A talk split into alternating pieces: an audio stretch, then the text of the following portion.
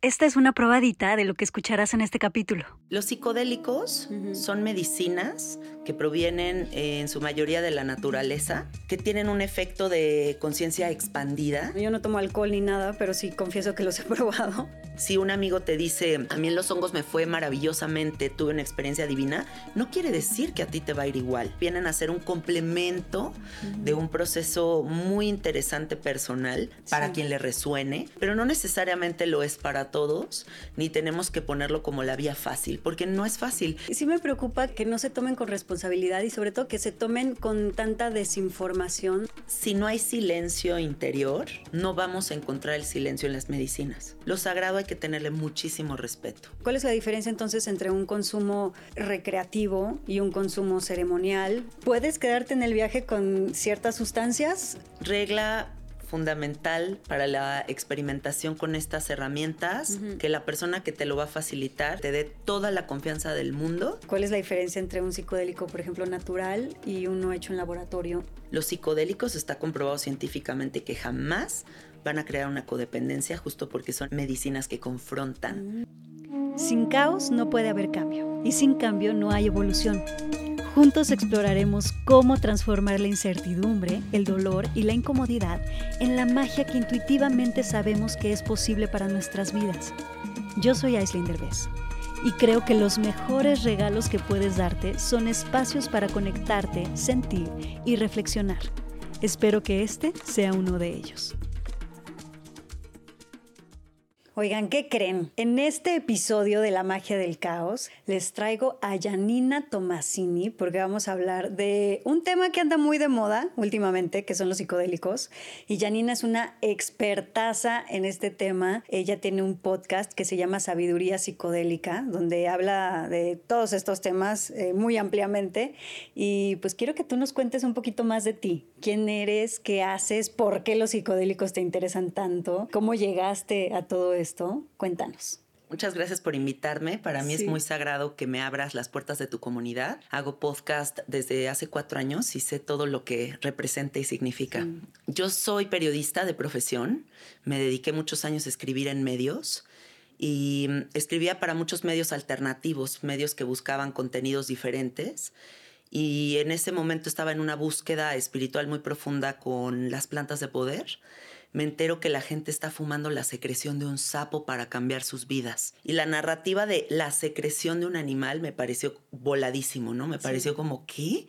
¿Cómo que la gente está fumando la secreción de un sapo? Entonces decido irme al desierto de Sonora a probar esta secreción con un fin periodístico y me da la experiencia completamente la vuelta me cambia la vida radicalmente, me abre un entendimiento multidimensional que jamás voy a poder superar ni jamás voy a poder integrar, porque al final fue como una explosión, ¿no? De amor, de, muchas cosas muy profundas. Y entonces empieza una investigación alrededor del uso de esta medicina, porque hay muchas especulaciones de si la sostiene esta tradición una tribu, si tiene la ancestralidad de la que se habla o si es bastante contemporánea. Empiezo a hacer esta investigación y esta búsqueda me lleva a conectar con muchos facilitadores, mucha gente en el camino de la medicina. Me meto al chamanismo ontogónico, a estudiar meditación, me meto a estudiar budismo, hinduismo. Eh, chamanismo mexicano. Y en esa búsqueda, eh, pues poco a poco me voy dando cuenta de que yo ya no pertenezco al mundo de la oficina, ya no pertenezco al mundo del periodismo y decido dejar eso completamente para adentrarme en el mundo del sapo y empezarlo a facilitar. Llevo 10 años sosteniendo estos espacios para personas de todo el mundo que vienen aquí a visitarme y como a la mitad de ahí del camino, empiezo a sentir una necesidad de reconectar otra vez con mi parte periodística y entonces sabiduría psicodélica se vuelve ese espacio donde está toda mi parte periodística y donde está toda mi parte espiritual reunida para investigar posibilidades naturales para la gente, para que podamos sanar la ansiedad, la depresión, toda esta psicosis que vemos en la sociedad, eh, pero siempre de una forma muy responsable, siempre de una forma muy informada, porque estas son herramientas muy delicadas. Seguimos pensando que hay la varita mágica de los milagros en estos espacios y no es así, ¿no? Entonces busco informar a la gente de la mejor forma posible. Y fíjate que yo te traje a, la magia del caos precisamente porque quiero que nos informes un poquito más de todo esto sobre los psicodélicos. Los psicodélicos están cada vez más de moda y cada vez más accesibles y creo que la gente está muy feliz ahí pensando que es más saludable, más sano que el alcohol y que entonces lo empiezan a repartir como si fueran dulces, chicles, ¿no? y fíjate que a mí me preocupa un poquito. Sí me preocupa que, que no se tomen con responsabilidad y sobre todo que se tomen con tanta desinformación de lo que realmente son los psicodélicos, para qué sirven, cómo deben de usarse, en qué ambiente, para qué, y me gustaría que me empezaras a platicar un poquito de eso. Entonces empecemos por qué son los psicodélicos. Los psicodélicos son medicinas que provienen en su mayoría de la naturaleza, que tienen un efecto de conciencia expandida, es como un amplificador de lo que habita dentro de nosotros. Y entonces resultan experiencias muy confrontativas con lo que no se ha trabajado. Y mm. justo ahí podemos entrar a un tema que es muy interesante, que es el trabajo previo a las medicinas. Las medicinas no son la solución a todos nuestros problemas. Las medicinas son herramientas de consulta que nos hacen ver lo que sea que esté habitando dentro de nosotros, pero una vez que nos dan ese regalo o esa revelación, como si nos quedamos en las manos con esta cosa y luego decimos, ¿y ahora dónde la coloco? ¿Qué hago con esto? O sea, ¿dónde lo pongo? Porque no sé qué hacer con tanto. Si una persona no, ha resuelto su depresión y su ansiedad en 10 años, ¿por qué pensamos que el cohete a la luna, que significan estas medicinas, nos van a subir estos entendimientos y de ahí nos vamos a bajar a integrarlo con gracia y belleza? a lo mejor y esto significa un colapso importante para las personas. Entonces, yo tengo la filosofía de que las la psicoterapia de la mano con los psicodélicos es la vía para consultar con estas herramientas. Uno sin lo otro no funciona. Yo sí creo que sí se necesita un acompañamiento terapéutico, psicológico, ¿estás de acuerdo? Porque sí te abre unos, o sea, una manera de ver la vida, unos canales que siento que si no estás realmente preparado psicológicamente puede ser incluso contraproducente, ¿no? ¿Cuál es la diferencia entonces entre un consumo recreativo y un consumo ceremonial? ¿Hay un uso más correcto o más incorrecto de ellos?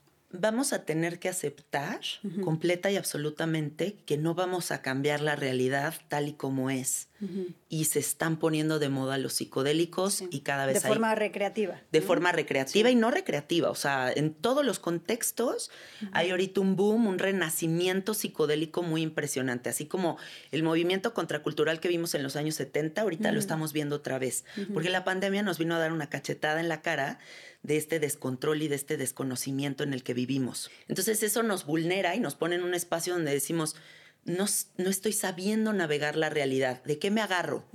Y entonces la herramienta que pareciera más fácil es el psicodélico, ¿no? Voy a una ayahuasca, voy al sapo, voy a los hongos y voy a arreglar toda mi vida y voy a tener las herramientas para navegar la realidad. Entonces, pero eso no es verdad, no Pero eso no es verdad. Sí. Eh, y también vemos que la juventud está conectando con estas medicinas, y escuchen la palabra medicinas, no cosas recreativas, medicinas en contextos no ceremoniales. Y está pasando y va a seguir pasando. Entonces, ¿qué sí podemos hacer para que la gente accese a estas herramientas de la mejor forma posible?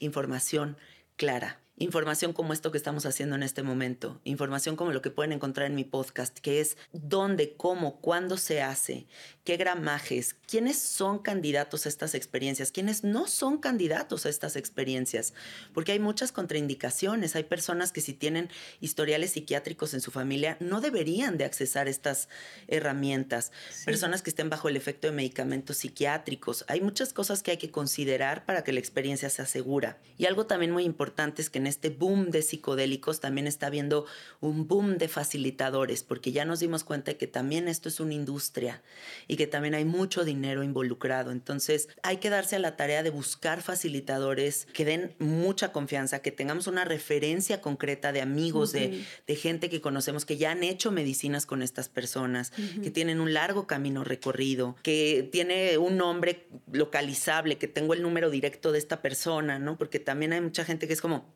paga, ve una experiencia y la persona desaparece. Y luego, ¿quién mm. me da un seguimiento? ¿Quién me puede decir qué hago con esto que me dieron en las manos y yo me quedé así nada más paradita con esto aquí? Claro. Entonces hay muchas cosas que hay que considerar. Hay que siempre tener presente la palabra sagrado. Son espacios muy sagrados de conciencia, entonces lo sagrado hay que tenerle muchísimo respeto. Sí, y que de alguna manera ahorita se está tergiversando mucho el uso ceremonial de las plantas sagradas para hacerlo recreativo. Y creo que eh, más allá de ponernos a decir si está bien o mal, porque pues ni está bien ni está mal, es, es muy relativo, es más bien que no es el mismo efecto para todos, al contrario, sino que el efecto puede ser sumamente individual dependiendo 100% de tus traumas, de tus vivencias, de cómo creciste, de tus temas eh, mentales. Eso yo creo que es lo que lo hace mucho más delicado y que hay que realmente tomarlo con muchísimo respeto porque porque no te vas a enfrentar a cualquier cosa, no es una borrachera, no es una peda normal. Ahora, si es una, resulta que es una microdosis, como de repente la gente hace de sus chocongos y nada más se ríen un poquito y se la pasan bien y ven más bonitos los colores, en una de esas les puede ir súper relajado y nada más te ríes y ya, ¿no? Pero también en una de esas te puedes ir y a otro, a lado, otro lado, a tu oscuridad más profunda, por si estás en una depresión, si acabas de tronar con alguien, si no le estás pasando bien, ese hongo te va a hacer que se te amplifique, amplifique todo eso. lo que traes dentro por lo que estás pasando y te vayas al hoyo profundo, ¿no? Incluso puedes tener un brote psicótico, te puedes, o sea, es lo que te quería preguntar. ¿Qué tan fácil es que tengas un brote psicótico o que te quedes en el viaje? Yo aquí iniciaría diciéndote una pregunta, ¿en qué momento pensamos que podemos unificar la psique de la humanidad? Mm. O sea, ¿en qué momento pensamos que la experiencia puede ser igual para ti que para mí? Si cada persona es un universo radicalmente distinto, nos conforman muchas historias y cuando estamos en ceremonia pareciera que no solamente se abre nuestra psique, sino también el linaje. Se abren nuestros padres, se abren nuestros abuelos, se abren nuestros sistemas de creencias, se abre todo lo que hemos caminado, nuestras exparejas, nuestros hijos, se abren demasiadas cosas al mismo tiempo en una ceremonia estamos sosteniendo una cosa inmensa. Entonces, también la experiencia que yo leo en el internet de una persona que sube un video a YouTube no va a tener ninguna referencia o no me va a aproximar a lo que sea que se va a abrir para mí. Y por eso es que la información no es vivencial. Lo que me cuenta el otro no es una referencia para mí.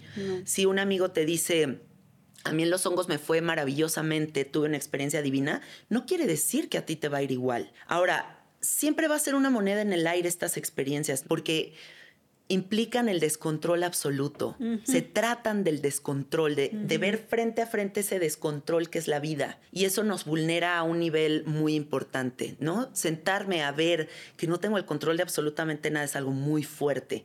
¿Qué puede pasar en esas ceremonias? Que haya un brote psicótico, sí, no es lo común, no es lo cotidiano, no es un riesgo que se esté tomando todo el tiempo. Sí pero lo que se puede hacer para prevenir esos brotes psicóticos es que nadie que tenga historial psiquiátrico en su familia vaya y haga una ceremonia, porque es muy hereditario. Entonces, con un cuestionario médico adecuado se pueden eh, evitar muchos riesgos. Sin embargo, siempre hay que tener en cuenta que lo que sea que se va a abrir en ceremonia va a ser algo que es impredecible y que hay que sentarse a navegarlo por las horas que corresponda, ¿no? Si son cuatro horas, si son ocho horas, si son doce horas o quince minutos como el sapo, ¿no? Pero siempre hay esa vulnerabilidad. De acuerdo.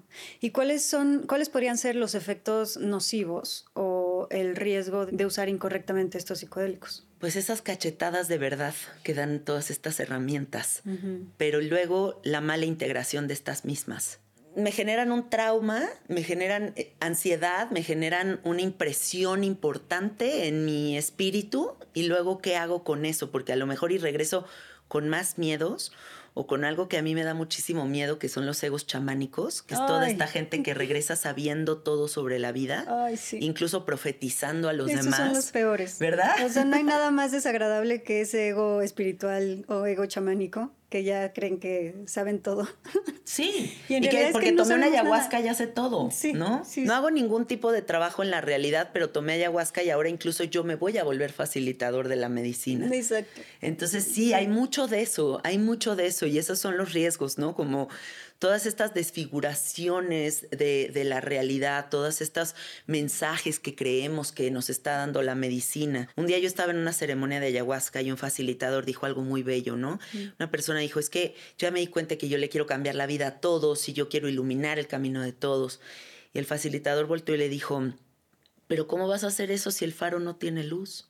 O sea, si no comienzas con tu luz interior, con tu trabajo propio, ¿cómo piensas iluminar la cuadra completa? Entonces hay, hay mucho trabajo que hacer. Los, los psicodélicos creo que vienen a ser un complemento de un proceso muy interesante personal para quien le resuene, para quien también su vía de autoconocimiento sea a través de estas medicinas, pero no necesariamente lo es para todos, ni tenemos que ponerlo como la vía fácil, porque no es fácil. Las medicinas incluso nos van a dejar mucha más tarea de la que ya tenemos. Pues estas medicinas son pues un camino bastante rápido a tocar niveles de conciencia a los que probablemente no estamos acostumbrados y que para muchos puede ser hermoso y maravilloso y les puede dar un entendimiento de la vida que tal vez de otra manera no lo hubieran logrado y para otros también puede ser como, ok, vi esto sobre la vida de repente y ya no sé qué hacer con esto. Puedes quedarte en el viaje con ciertas sustancias, eh, puedes salir de ese viaje, hay gente que ya no sale de ese viaje. ¿Cuál es la diferencia entre quedarte en el viaje o un brote psicótico, por ejemplo?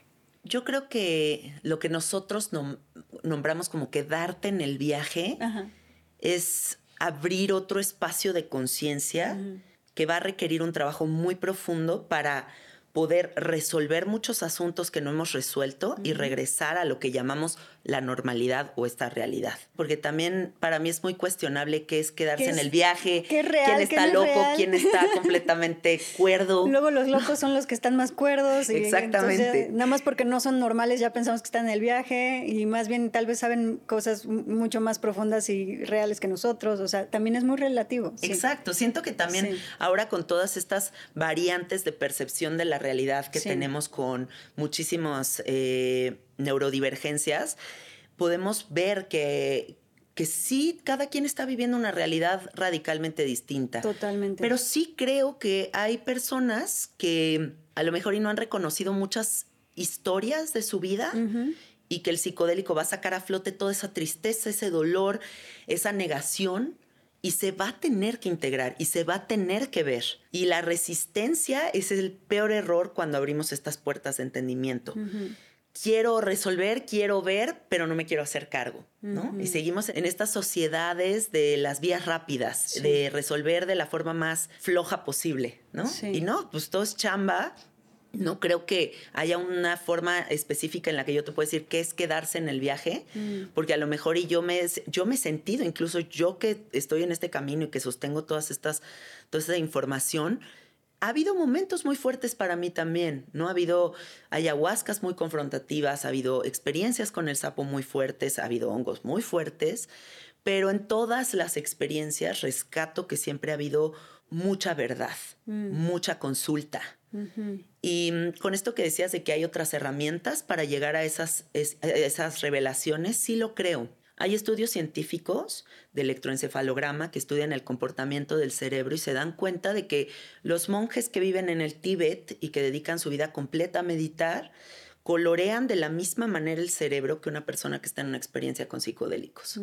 Entonces sí podemos decirle a la gente, si tu vía de autoconocimiento es el yoga, es la meditación, son los retiros de silencio, eh, son es pintar, es el arte, sí, podría ser que también acceses a esas informaciones de otras maneras. O sea, yo personalmente no estoy ni a favor ni tampoco en contra, simplemente sí creo que, que no son dulces, sí creo que sí hay que tenerles mucho respeto, que yo recomendaría que se hiciera de manera ceremonial y no, no solamente recreativa, no como que darles ese respeto que merecen. Y tampoco es como que he probado mucho, la verdad es que no tengo, no tengo como mucha referencia. Se puso muy de moda los chocongos, ¿no? Yo no tomo alcohol ni nada, pero sí confieso que los he probado. Y muy pocas veces en mi vida, y, la verdad es que he tenido desde nada más te da risa y te la pasas bien y es como jajaja, mucho más leve que una borrachera. Eh, pero sí tuve una experiencia una vez bastante incómoda y me di cuenta que si estás en el lugar incorrecto o si estás con la gente incorrecta, te vas al hoyo. Al hoyo. ¿no? Se siente horrible. Y eso que fue poquitito, ¿eh? fue microdosis. Entonces sí me di cuenta y dije, qué delicado. Y por eso te traje aquí para hablar de eso, porque verdad, obviamente ya no lo quise volver a hacer. Y yo dije, no hay manera que yo vuelva a hacer esto. Y me quedé con ese traumita de decir, ¿por qué no nos informan mejor de que esto o no sea, es así más. No es tan fácil. Me asusté muchísimo y sí sentí muy feo porque pues yo no estoy acostumbrada como a tener esos niveles de ansiedad o de sentirte tan, tan mal. Y se siente muy feo cuando te, va, cuando te toca mal y se siente feo cuando estás mal acompañado. O sea, si no vas con una persona en la que confías plenamente o estás en un lugar que de verdad te hace sentir bien, sí te puede ir muy mal, ¿no? Hablemos de eso para que los que nos están escuchando, no es cualquier cosa, no es como de, ay, me fue a la fiesta y me tomo unos chocongos y me la voy a pasar feliz. No.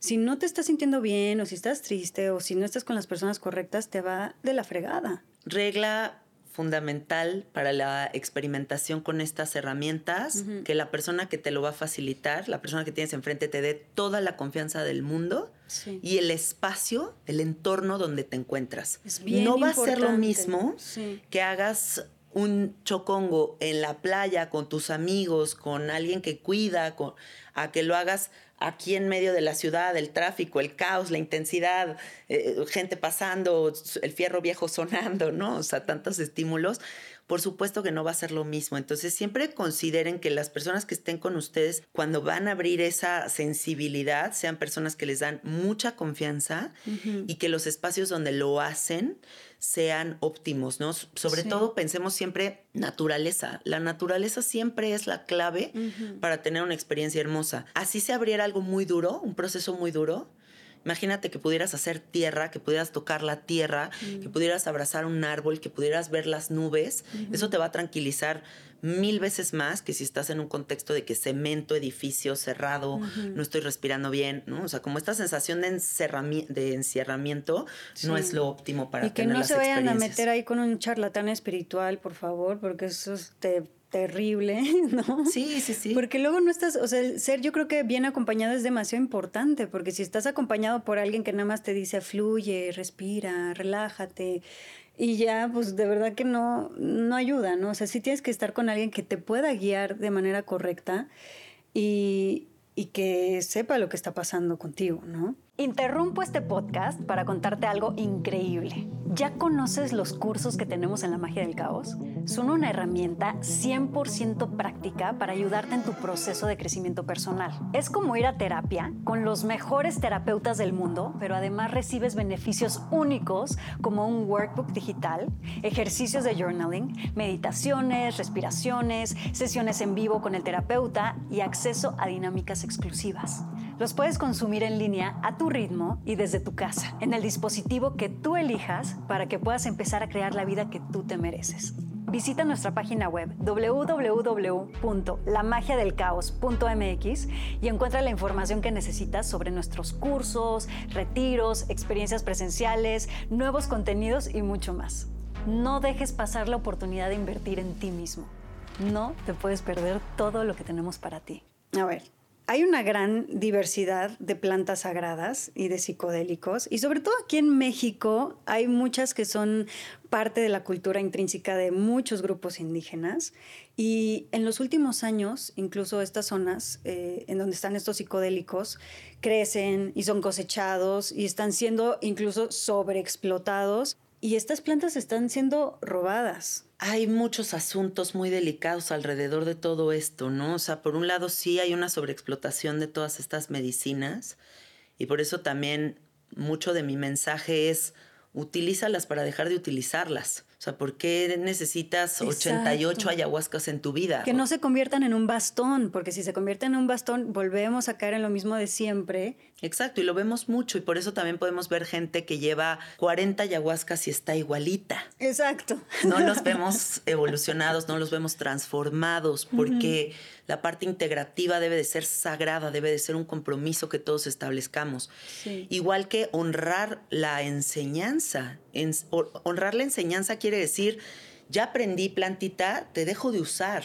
Y a mí me da mucha esperanza el mundo de los hongos, el Fungi World, es como el futuro de la humanidad, porque hablamos de lo más sustentable que existe. Yo podría tener un costal de trigo en mi casa y crecer mis hongos y no deforestar los bosques, mm. no hacer utilización de las medicinas que hay en la sierra ni robársela a todos los pueblos originarios. Por eso es que el hongo hay una visión como tan enfocada hacia el mundo de los hongos, ¿no? Porque hay mucha sustentabilidad en este universo, contrario a lo que estamos viendo en el mundo de la ayahuasca, que la ayahuasca es una liana que tarda más o menos 40 años en que crezca, en que tenga como una madurez adecuada para cortarla y utilizarla. Y entonces a la rapidez en la que nos estamos moviendo, pues no va a haber ayahuasca que alcance para todos los buscadores espirituales.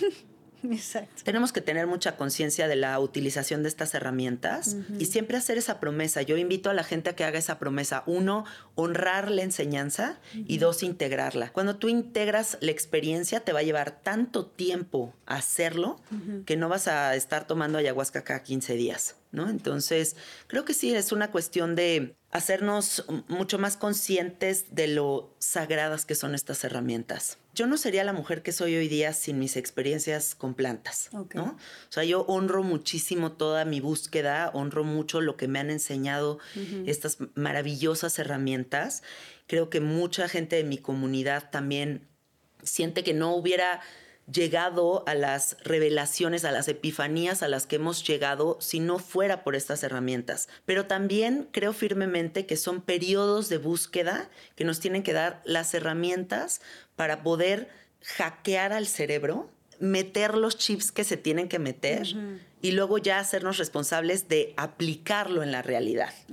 Son como operaciones pero tienes que, pero sí tienes que aplicarlo, ¿no? Porque si no te quedas en, lo mismo de siempre y nada más con más información. Pero sí tienes razón, porque sí conozco como, por ejemplo, tengo ahí a dos amigos bien interesantes que sí eran, tenían un poquito como más eh, cabeza dura, ¿no? Y como que sí me dijeron, yo en la vida hubiera podido entender esto o cambiar mi manera de pensar si no me hubiera dado este putazo, ¿no? Que ellos sí lo tomaron como como que les fue fuerte, como que fue algo muy incómodo, pero al mismo tiempo muy revelador y que valió toda la pena, ¿no? Pero que no se salvan de la parte incómoda, ¿no? Como que vieron su sombra, o sea, tengo un amigo que me dijo, vi mi sombra, vi lo más terrible y profundo de mi sombra, pero al mismo tiempo, o sea, era necesario y fue absolutamente revelador, ¿no? Otro amigo que me dijo también así de, no, pues es que yo a mí de repente hacía preguntas y, y con los psicodélicos se me contestaban estas preguntas y entonces quise preguntar más y me fui más y me fui más hasta que se, también se dio en el hoyo, pero sí me dijo, gracias también a eso soy quien soy hoy y yo son personas que respeto y admiro muchísimo. Y también no podemos negar que cada día conocemos más gente inteligentísima, profundísima, visionaria, que en algún momento de sus vidas han tenido una consulta con estas herramientas. Sí. Pareciera que se vuelve parte de como de esta formación, de este camino iniciático. Es que sí te cambia la perspectiva, o sea, sí te das cuenta, es como si la hormiguita de repente le dan un viaje y resulta que nos puede ver a nosotros y puede ver que hay seres humanos y que hay esto y que hay lo otro y que existe el internet y el avión y claro que la hormiguita se queda tocadiscos un poquito porque dicen, no mames, esto es lo que me di cuenta, pero al mismo tiempo pues se le amplía su nivel de perspectiva, ¿no? O sea, pasa un poquito... Y es que también estamos como hablando de, de todas las plantas como como generalizando todos los efectos, pero digamos que hay muchas vías, ¿no? De, eh, con cada una de estas herramientas. Es infinito, pero digamos que cada medicina va a abrir una puerta de entendimiento distinta.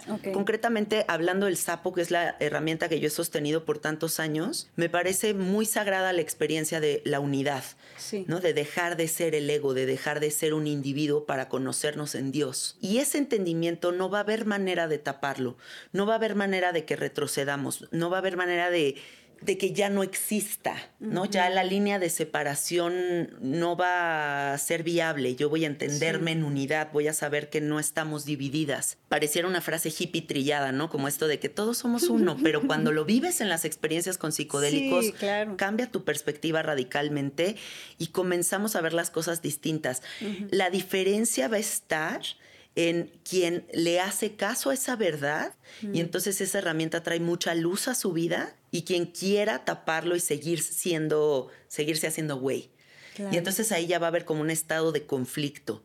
Es como la misma edad adulta, ¿no? Como que empezamos a, ser adultos y empieza a ver verdades que se revelan y que o les haces caso o empieza a haber una incomodidad profunda siento que, eso pasa, que hay una, como un foquito rojo que está aquí diciéndonos, güey, hazte caso, eh, busca tu esencia, despréndete de este y otro, este otro asunto, eh, deja de postergar, ¿no? Y, queremos seguir tapando, pero ya no hay manera de tapar en algún momento en el que se trabaja la conciencia en nuestra vida adulta. Entonces, para todos los que nos están escuchando o viendo, y hasta para mí, porque yo te estoy hablando desde mi ignorancia, porque yo no sé nada, nada de psicodélicos, la poca experiencia que tengo ya te la conté, así que tú sí sabes más o menos de qué se tratan, qué efecto tiene cada uno, etcétera. Yo no tengo ni idea, por eso estoy feliz aquí escuchándote. Gracias. Pero para todos nosotros que tal vez no sepamos tanto, ¿cómo podemos entonces elegir?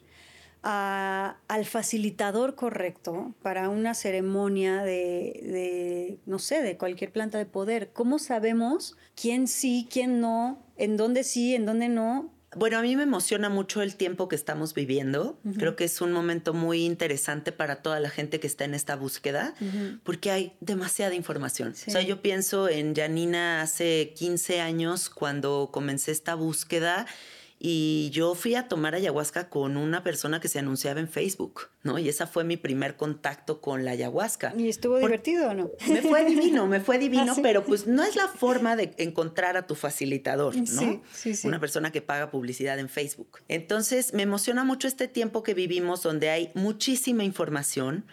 Creo que lo más importante que toda la gente tiene que tomar en cuenta para hacer estas experiencias y elegir al facilitador correcto es sin prisa. No se trata de que lo hagas la siguiente semana.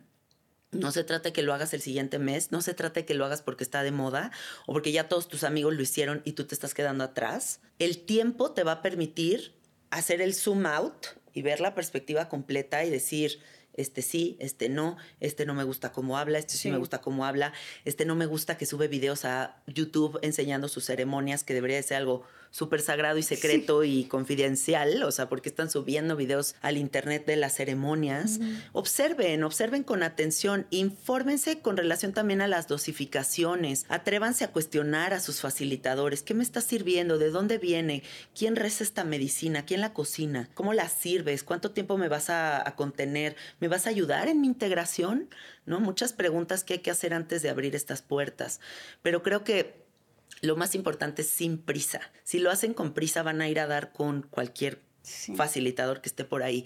Y ya hay mucho facilitador. Entonces, solo eso, háganlo con calma. Siempre sirve mucho la referencia directa de amigos, o sea, que te venga a decir un gran amigo, yo tuve una experiencia con esta persona y lo hace increíblemente, me informó súper bien, me dio información posterior a la medicina, me dio seguimiento. Entonces, creo que eso es muy importante, el mano a mano. Y ahora es muy fácil porque mucha gente está abriendo estas puertas. Entonces, con más facilidad van a encontrar facilitadores buenos. ¿Necesito alguna preparación antes de experimentar este consumo? O hay que darle algún seguimiento a, esa experiencia? ¿Cuál es la manera más responsable de hacerlo, pues? Primero, entender qué es lo que estás buscando. O sea, ¿por qué estoy abriendo esta puerta? Porque sin intención no hay nada, ¿no? O sea, estás pasando por un duelo, murió tu papá, murió tu mamá, mm. eh, quieres tomar esta medicina para solucionar el duelo, te estás divorciando, estás muy triste, crees que esto te puede ayudar, o simplemente eh, quieres tomarlo porque quieres tomarlo, ¿no? O sea, yo creo que siempre hay que tener como una dirección hacia qué es lo que quieres solucionar. Segunda, enterarte sobre qué posibilidades tienes con cada herramienta. Porque no es lo mismo ir a una ceremonia de ayahuasca que ir a una ceremonia de hikuri, que ir a una ceremonia de sapo. Eh, o empezar un tratamiento de microdosificación con un psicólogo. Hay muchas vías, ¿no? Para estos entendimientos. Entonces, entender bien qué te va a dar cada una de las herramientas también es fundamental. Mm. Hay herramientas de consulta, hay herramientas evolutivas, hay herramientas que no van a permitir la consulta, como el sapo. No se trata de ti. En el sapo no existes, por lo tanto no existen tus problemas. Entonces existe la unidad, el entendimiento de volverte ah. todo con, con el o sea, volverte todo. Entonces, ¿qué hago después de entenderme en un todo? Después de entenderme en abundancia, en entenderme en Dios. Entonces regreso y digo, pero ¿cuál limitante de qué? ¿O por qué me sigo fijando en esta cosita miniatura que no importa? Mm. Entonces es como la amplificación para regresar en esa amplitud de mente a la realidad. Pero eso del sapo me han dicho que se siente horrible en el cuerpo, ¿es real? Para mí es una de las experiencias más bellas que existen y sí, la temática favorita del sapo es la muerte. O sea, pero sí, entonces sientes físicamente incomodidad o dolor al grado de que sientes que te mueres. Es que si hay resistencia egocéntrica, controladora, claro que va a ser incómodo. Mm. Porque hay una parte de ti que dice, no me suelto, y se quiere aferrar a esta realidad. El apego es un gran enemigo de estos procesos. O sea, casi que tienes que hacer las paces con que si siento que me muero, ni modo, me sigo abriendo, me sigo soltando. Definitivamente. que me estoy muriendo. Hay que ir a saber morir, porque es la escuela del saber morir para el bien vivir. Si yo aprendo a morir, aprendo a vivir. Yo tengo la teoría de que todos los miedos de la humanidad parten del miedo a la muerte. El miedo a saber que somos finitos, somos el único ser consciente de nuestra del momento en el que nos vamos a ir, o sea, que algún día nos vamos a ir. Entonces, eso crea ciertas condiciones en el humano, desde lo más bello de la humanidad, que es crear arte, porque a partir de esta crisis existencial de sabernos finitos, hace que haga poesía, pero pintura, pero podcast, pero todo lo que hacemos, todas estas exploraciones, también resulta... Eh, pues la otra parte, ¿no? Que es como esta melancolía tremenda de decir, algún día nos vamos a ir. ¿Y cómo quiero morir? Porque también hay que hablar de eso, o sea, ¿cómo quieres morir? ¿Quieres morir con gracia? ¿Quieres morir sabiendo soltar? ¿O te vas a morir aferrado de la misma manera en la que navegas los psicodélicos? creo que son escuelas muy profundas para saber soltar, para abrazar esa incomodidad y para vernos en esa vulnerabilidad tan tremenda que también ya está haciendo aquí. Aquí mismo también estamos en ese descontrol y en ese desconocimiento. Y si te, si te piden un desapego a tu realidad, a veces fuerte, ¿no? Muy duro. Digamos que es como aventarte del bungee con el universo, ¿no? Y estás en esa caída libre. ¿Y qué vas a hacer en esa caída libre? ¿Tratar de frenar la caída libre? La caída libre no se frena. La caída libre es. ¿Cómo te comportas en esa, en esa caída? Esa es, esa es la cosita que tienen que tener todos presente a la hora de hacer esto. Exacto, no es cualquier cosa.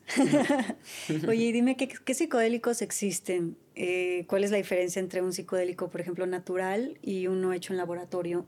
Bueno, existen eh, bueno, todo proviene de la naturaleza, ¿no? Partiendo de ahí, por ejemplo, si habláramos del LSD, que es como un químico psicodélico de lo más conocido para toda la gente, pues estamos hablando del hongo de un trigo, que se sintetiza y se logra hacer el LSD, pero a final de cuentas viene del hongo del trigo. Entonces habrá gente que se comporta de forma muy purista y dice, no, yo estoy en contra de lo químico.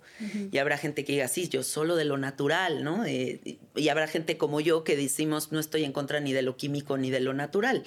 Porque en todas las herramientas, a final de cuentas, se va a abrir el inconsciente y se va a tener que ver lo que se tiene que ver. Algunos de los que existen, pues en sintético es el LSD, en natural, pues todas las plantas que no requieren ningún proceso químico, ningún proceso de laboratorio, y se hace de forma como muy tradicional, ¿no? Hay como todo un diseño de ceremonia que sostiene a las plantas, sobre todo lo que viene de la Amazonía, que viene de pueblos originarios, pues tienen todo un sistema de cómo se debe de llevar a cabo y, pues respetar esas tradiciones es muy bonito porque abre las medicinas de la forma más bella, ¿no? Eh, cuando se estás sosteniendo en una ceremonia donde se sabe hacer un rezo, donde se respetan las direcciones, donde se respetan los elementos, donde se cantan cantos tradicionales que las plantas les dictan a los, a los indígenas, bueno, es algo espectacular, ¿no? Entonces, pues hay, eh, es un mundo infinito y sobre todo aquí en México, que vivimos en el país más psicodélico de la faz de la Tierra. Aquí tenemos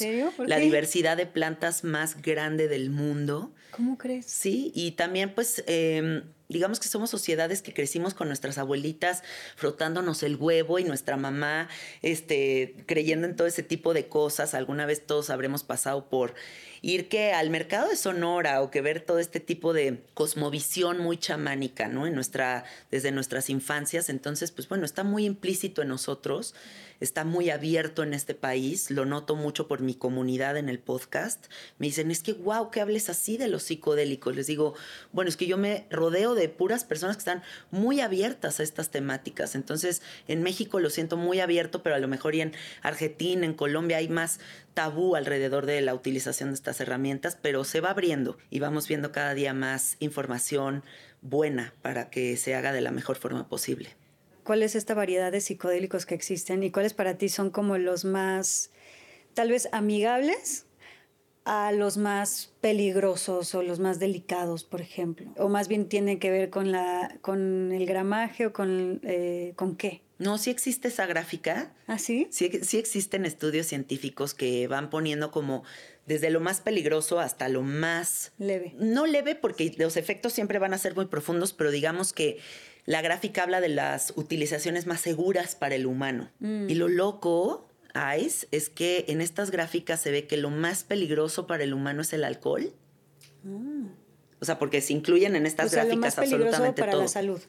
Sí, en todos los contextos, incluso considerando como el contexto social. O sea, para la mm. sociedad lo más peligroso es el alcohol. Eh, vemos la cantidad de gente que muere, ¿no? Por accidentes automovilísticos alcoholizados, eh, la cantidad de adolescentes que todavía el cerebro no se les desarrolla al 100% y ya están tomando alcohol desde los 13 años. Hay muchas implicaciones, ¿no? ¿Cuántas familias hemos visto destrozadas porque el papá es alcohólico, porque la mamá es alcohólica, ¿no? Y lo más seguro de toda esta gráfica, de absolutamente todos los estudios, es el hongo. El hongo es lo más seguro a nivel social, a nivel personal, siempre y cuando se considere el set and setting, de esto que venimos hablando todo este podcast, con la persona correcta, en el lugar correcto, en el gramaje correcto. Hay que aprender también... No, si se nos van también a la fregada, ¿eh? O sea que no se confíen. hay que aprender también nuestra sensibilidad. O sea, hay gente que es increíblemente sensible. Sí. Hay gente que necesita unos macrodosis y hay gente que con una microdosis va a conectar de manera muy no, profunda. A mí ya nada más, te lo juro, yo creo que toco el hongo y yo ya me fui así como... Te la ponen enfrente. Ya ni siquiera me lo tengo que comer, lo veo. Yo creo que con, que con verlo yo ya me fui a Júpiter. No, sí, es que yo... Hay que aprender eso. Yo de verdad puedo meditar y me voy hasta todos lados, como que no tengo, tengo demasiada sensibilidad para las cosas. Me pasaba hasta con el alcohol, de repente cuando tomaba, o sea, con tantito que tomara yo ya estaba así de, uh, me llegó a pasar cuando probaba un cigarro yo, hace cuenta que me hubieran dado así, me decían, pero es tabaco, no, pero es que yo ya siento hormigas en todo el cuerpo y, y estoy flotando y me dicen, es tabaco, y yo, pues esto el tabaco me hace eso, ya sabes, o sea. Pero es que hasta también el tabaco es fuertísimo, el tabaco, fíjate, en las tradiciones chamánicas se considera era el espíritu más poderoso de todos, el abuelo tabaco se reza con el tabaco, las consultas, como el consenso con los abuelos, se hace rezando el tabaco. Y se le quitó esa, esa parte sagrada por completo y se comercializó como... Exacto, y ahora fuma sin parar porque pues, la ansiedad la controlo con eso, pero en realidad cuando se pone el tabaco en un contexto ceremonial es muy distinto. Pero es que eso es lo que se me hace triste, o sea, porque se empieza a comercializar, se empieza a hacer de moda y pierde entonces todo lo sagrado, ¿no? Y pierde realmente como la, el objetivo inicial, el objetivo realmente profundo el objetivo de lo sagrado, ¿no? Entonces, no sé, como que me parece a veces un poquito triste. Y también, por ejemplo, piensa que si tú eres una persona que no tomas alcohol y que estás meditando y que estás en este camino, podríamos hablar de que tú te sostienes en un estado amplificado de conciencia, porque hay muchas cosas que van desconectando también, ¿no? Una persona que fuma, que come mal, que toma alcohol, que no hace ejercicio, que eh, vive sosteniendo una relación de pareja insostenible, que, o sea, le va sumando, ¿no? A todas esas cosas. Todo eso nos va desconectando cablecitos. Y entonces perdemos algo muy hermoso, que es este estado amplificado de conciencia en el que ya deberíamos de vivir naturalmente. Nosotros somos dioses, somos sagrados, somos seres llenos de superpoderes, ¿no? Por eso la intuición también desaparece, el mundo de los sueños desaparece y empezamos a normalizar vivir con gastritis, vivir estreñidos, vivir con tantas cosas y entonces la antenita pareciera que como que pierde el radar y ya estamos como en zombies. Oye, Janina, ¿y tú, por ejemplo, qué considerarías? O sea, ¿cuánto sería o qué tan seguido sería un consumo responsable sin llegar a caer en la codependencia o el bastón o la adicción. Yo creo que aquí no vamos a poder entrar en una clasificación precisa de absolutamente nada porque mm. son búsquedas. Yo te puedo compartir la mía, que es cuando yo inicié en este camino, hice mucha medicina. Ok. ¿Eso me hacía una adicta? No lo creo. Eh, ¿Me hizo disfuncional? Tampoco. ¿Paró? Sí. ¿No? Entonces, a lo mejor y habrá una persona... ¿Pero no sentiste que te volviste un poco codependiente en algún momento de tu vida de eso? No, no para nada, porque te voy a decir algo. Es tan poderosa la experiencia, es tan dura la experiencia, que se requieren muchísimos pantalones para volver a ir. No he conocido a nadie que sea como una ayahuasquita, un sapito, ¿no? Así como si fuera cualquier cosa. Creo que cada vez que uno va para esos espacios, vas con el Jesús en la boca. O sea, así vas, requiere de mucho valor para irte a sentar y ver todo lo que tienes que ver. Pero entonces, si estás en un proceso muy específico de tu vida, de una búsqueda profunda, vas a abrir esos espacios constantemente, mm. pero en algún momento cuando lo integres y honres la experiencia, lo vas a dejar de utilizar. O sea, hay un momento en el que dices, ok, plantita, ya te agarré la onda, ya entendí, voy a parar. Mm. No necesariamente vas a sostener esa, ese ritmo por mucho tiempo. A lo mejor es un periodo en donde se te viene este momento de tu vida en donde quieres explorar por ahí y lo vas a sostener unos seis meses, pero después va a parar, naturalmente va a parar. Las plantas son sabias. Las plantas solitas te van a dar tu cachetada cuando te digan, ya te tienes que ir a casa, ya párale. Incluso tengo muchos amigos que les pasa eso, ¿no? Que están en ceremonia y la planta se les aparece y les dice, ¿qué haces aquí otra vez? ¿Por qué estás neceando? ¿no? Y ya dicen, ok, ok, abuelita, ya voy a parar y paran. Entonces siento que puede haber momentos de mucha exploración, pero en algún momento va a parar para integrarse en esta realidad, porque el gran viaje y lo más psicodélico del universo es esta realidad. Cuando entendamos eso, vamos a parar también. ¿A qué te refieres con eso? A ver. Pues es que imagínate ya qué psicodélico es, o sea, tú que eres mamá, embarazarte, dar a luz, criar ese ser, explorarte tú en cada momento de tu vida, en todos los estados de conciencia que has sostenido, todo lo que eres y cómo va cambiando a cada instante, todo lo que implica tener manos, pies, meditar, comer, eh, hacer el amor, o sea, todo, todo esto ya es muy complejo. Es que es una locura, pero además la normalizamos, ¿no? O sea, como que... Se nos olvida lo fascinante que es todo esto. Mira, te voy a compartir una cosa. Cuando yo fui a hacer mi primera ayahuasca, yo acababa de ver la película de Avatar la primera. Y cuando llegué a esa experiencia, le dije a la abuelita, abuelita, por favor, llévame a Pandora. Yo solo te pido que vaya a Pandora. Y entonces de repente llegué a Pandora en mi experiencia y me dijo la abuelita, mensa, pues si Pandora es el planeta que habitas. ¿No? O sea, ya Pandora ya es aquí. Entonces nos pasa que de repente estás en un bosque maravilloso y es como, ah, bosque, porque aquí vives. Pero si te sentaras a analizar la complejidad del bosque y dijeras, wow esa florecita, pero wow la ardillita, pero wow las capas de plantas, pero wow el aire que estoy respirando, entonces ya te darías, que el viaje, te darías cuenta, perdón, de que el viajezote ya es ya estás haciendo. Ya estás ahí. Ya estás aquí, ahorita estamos en un viajezote. Entonces no es allá, como tanto idealizamos, ¿no? El viaje de la ayahuasca, el viaje del sapo.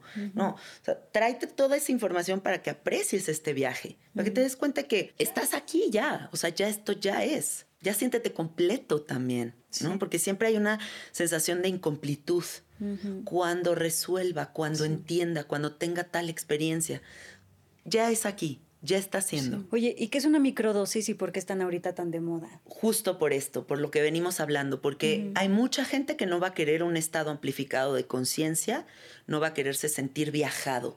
Entonces, la ley fundamental de una microdosificación bien llevada es que no te sientas en el viaje, que te sientas en esta realidad tal y como estamos tú y yo ahorita, pero con una cierta solución a mis problemas, porque ya se ha comprobado científicamente que la microdosificación de psilocibina actúa como un antidepresivo ansiolítico natural sin implicaciones de, efectos a segundo plazo, ¿no? O sea, como todo lo que se puede venir después de utilizar una herramienta farmacológica. Entonces, ¿qué pasa? Se da una microdosificación a una persona que está en estado de ansiedad o depresión, no lo vamos a llevar a un estado alterado de conciencia y va a empezar a resolver porque se recablea el cerebro. Se ve en los estudios científicos como hay una sinapsis avanzada, hay un reboost hormonal de serotonina, melatonina, dopamina y la gente empieza a estar más contenta, con más fuerza de voluntad, durmiendo mejor. Pero ahí está la clave, que el facilitador que te dé la microdosificación tenga tal precisión mm. que no te dé el estado alterado de conciencia. Y por eso está tan de moda, ¿no? Porque pues es una gran vía para grandes empresarios, para gente que, atletas de alto rendimiento, personas que están deprimidas, todas estas personas que están viendo que no están funcionando y no se quieren ir por la vía médica. ¿Y no te puede generar adicción? Jamás. Los psicodélicos está comprobado científicamente que jamás van a crear una codependencia justo porque son em, medicinas que confrontan. Mm. Nadie se va a sostener en un proceso de confrontación toda su vida. Y a ver, de todos los psicodélicos que existen posibles, eh, ¿por qué elegiste facilitar el sapo específicamente? Que nunca lo he hecho y me da muchísimo miedo, pero no sé si me voy a atrever. Pero ¿por qué ese? Para mí no hay un estado más fascinante de la conciencia que lo que se experimenta en eso, ¿no? en esa secreción. Em, lo que sucede cuando fumamos el bufo alvarius. ¿De todos los que has probado? De todo lo que he probado y he probado casi todo lo que existe. Eh, es muy interesante cómo funciona esta medicina porque entra a los pulmones, sube al cerebro y apaga la red neuronal por defecto por 15 minutos. La red neuronal por defecto, esta red es fascinante, eh, todos los estudios que vayas a encontrar de todas estas temáticas hablan de la red neuronal por defecto. Esa red neuronal opera el 95% de tu realidad y es una red que se formó de los 1 a los 7 años. Mm. Entonces digamos que somos como adultos pero niños chiquitos. En el cerebro de nuestro niño chiquito, casi. Exactamente. Como un niñito herido operando la realidad adulta. Entonces, ¿qué pasa? Que en esa inercia en la que vivimos, mm. porque no sostenemos la conciencia el 95% del tiempo. El 95% del tiempo estamos en piloto automático. Mm. Y en ese piloto, esa red está operando. Entonces, el sapo apaga esa red neuronal por 15 minutos y como si fuéramos computadoras, lo reinicia por completo y pareciera que hay una nueva, un nuevo lienzo en blanco, una nueva posibilidad para generar nuevas opciones para ti, de presencia, de ejecutar, de valorarte, de darte cuenta de lo sagrada que es la existencia, porque me acabo de ir, me pues acabo de morir y regresé. Como si te apagara el ego. Que te apaga el ego. Por eso le llaman la muerte del ego a la experiencia con el bufo alvarius. Ah. La muerte del ego me lleva a otra experiencia que es ahora darme cuenta de que mi mente no es el aliado. Todo el tiempo llevo a cabo mi vida con la mente, la mente, le hago caso al dolor, al miedo, a la angustia. Estoy operando a partir de toda esa niña herida. Y ahora me doy cuenta de que eso no es real. Entonces, ¿qué empieza a pasar? Que empiezo a ver la línea de separación muy contundente entre el ego y la conciencia. Y empiezo a decidir cuál quiero empoderar. Mm. ¿Empodero esto o empodero esta? Empiezo entonces sutilmente a hacer ciertas transformaciones para llevarme a un estado mucho más consciente, mucho más presente, mucho más agradecida, porque me doy cuenta de lo sagrada que es mi existencia. Me acabo de ir y regresé, regreso a abrazarme, regreso a aceptarme profundamente, ¿no? Me doy cuenta de que, wow, el oxígeno, wow, que estoy aquí. Oye, ¿y de todos también podrías decir que el sapo es el más incómodo al mismo Para muchas personas sí, sí, porque es la confrontación más fuerte con el control. No es un estado de absoluta vulnerabilidad, descontrol y desconocimiento. Mm. Entonces, cuando mezclamos eso, más que por ejemplo el DMT que se me, dicen que te vas así como que a ver es que el DMT es, familia de la, o sea, el ah. sapo es 5-meo DMT, es la dimetiltriptamina, es, lo mismo. O sea, ves alucinaciones. Es, lo mismo en familia estructural, a nivel estructural. O sea, con el sapo también ves figuras, alucinaciones, este, geometrías, geometría sagrada. Mandalas. ¿Ah, sí? Pero el protagónico en el sapo no es el visual. El mm. protagónico en el sapo es el, el, profundo, eh, la profunda apertura del corazón que muestra lo corta que es la existencia. O sea, esta enseñanza de valorar la vida. ¿Y duele físicamente? Mm, podría ser. ¿Es el más doloroso también físicamente? No, porque no hay cuerpo físico. No existe Aislin. No existes en la experiencia. Pero no es esos que te vomitas y así. Es doloroso. Yo me atrevería a decir que hay otras medicinas más corporales, pero el sapo va a pagar la corporalidad. Porque la ayahuasca sí se siente feo y vomitas y te duele la panza. sí, digamos que en, la ayahuasca podrías pararte y ir a hacer pipí, ¿no? O sea, estás en el cuerpo físico. Ah. En un viajezote, pero estás en el cuerpo físico. O sea, con el sapo te quedas así y ya te sales del cuerpo. Como si te desmayaras. Te desmayas casi. casi. 15 minutos, estás en un trance inducido. Ah. En 15 minutos sí o sí vuelves. Nunca nadie va a durar más que eso. Porque además hay un límite interesantísimo que el cuerpo establece, que es que nunca vas a poder absorber una sobredosificación. Así yo fuera una loca que te sirva una gran dosis, tu límite es tu absorción. O sea, eh, la absorción es... Y ahí para. Entonces nunca va a haber, va a haber una sobredosis de sapo. Ok. o sea, qué bien interesada. ¿No es, ¿El sapo no es lo mismo que dicen como la changuita? No, la changa es dimetiltriptamina extraída de plantas. ¿Pero se parece? ¿El mm, efecto? Un poquito en la entrada, en esta disolución del ser, pero el protagónico de la changa es el visual. Digamos que en la mm. changa vamos a entrar al mundo de Alex Gray, ¿no? Como todos estos cuadros visionarios, como ojos, como ah, catedrales barrocas, churriguerescas de psicodelia, ¿no? Es padrísimo a nivel visual, pero no es una experiencia a mi gusto que te va a cambiar la vida radicalmente. Ah, Me parece el sapo mucho más profundo a nivel enseñanza. Ya. Ok. Dame libros o series o podcasts que nos puedas recomendar como para informarnos correctamente sobre el tema y que pues no se siga infundiendo esta mala información. Bueno, número uno, mi podcast. Sabiduría psicodélica sí es un punto de encuentro interesante. Ya llevo más de 200 y tantos episodios dedicados a todas estas temáticas. Entrevisto muchos profesionales, entrevisto gente sobre legalidad, entrevisto científicos, neurocientíficos, médicos, chamanes, eh, mm. líderes de pueblos originarios, ¿no? Entonces hay muchas visiones que se congregan aquí. Pueden encontrar mucha información muy valiosa para hacer experiencias desde un lugar preparado Creo que también eh, ahorita ya está muy abierto por todos lados. En Netflix podemos encontrar documentales muy interesantes como Have a Good Trip, eh, Midnight Gospel, podemos encontrar el de Michael Polland, el de How to Change Your Mind, que es también interesantísimo. Me parece que, bueno, buscar a Terence McKenna puede ser una gran opción. Búsquenlos en videos de YouTube. Hay ahí como pláticas muy interesantes de Terence McKenna que comparte cosas buenísimas sobre esto. Eh, busquen TED Talks, ¿no? Pongan la, palabra clave psicodélicos TED Talks y vean como todo lo que están hablando.